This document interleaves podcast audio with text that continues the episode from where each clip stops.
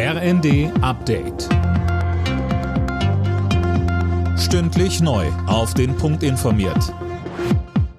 Ich bin Gisa Weber. Der ukrainische Präsident Zelensky bleibt dabei. Ihm zufolge ist eine russische Rakete für den Einschlag mit zwei Toten in Polen verantwortlich. Kein ukrainisches Geschoss. Er habe bisher keine Beweise gesehen, dass es sich um eine ukrainische Rakete handele, so Zelensky im ukrainischen Fernsehen.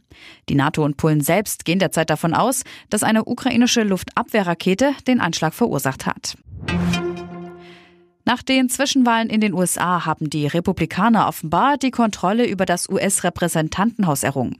Medienberichten zufolge kommen sie auf eine knappe Mehrheit. Im Senat hatten die Demokraten von Präsident Biden ihre Mehrheit verteidigt.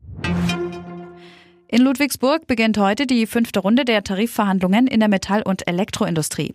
Um den Druck auf die Arbeitgeberseite zu erhöhen, hatte es zuletzt Warnstreiks und andere Protestaktionen gegeben.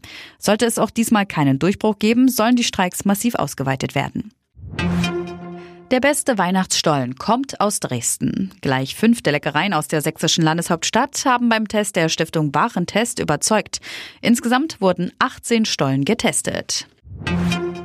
Die deutsche Fußballnational 11 hat bei ihrer Generalprobe vor der WM einen knappen 1 zu 0 Sieg gegen den Oman eingefahren. Dabei haderte die DFB 11 vor allem in der ersten Halbzeit mit der Chancenverwertung. Siegtorschütze Niklas Füllkrug sagte bei RTL. Ich glaube, zweite Halbzeit war dann doch ein Stück besser. Wir haben aber immer noch nicht alles so gemacht, wie wir es uns vorgestellt haben. Äh, am Ende freue ich mich, dass ich äh, helfen konnte, um das Spiel zu gewinnen. Jetzt geht es um alles in den nächsten Spielen und da wollen wir erfolgreich sein.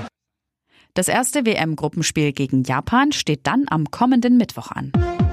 Alle Nachrichten auf rnd.de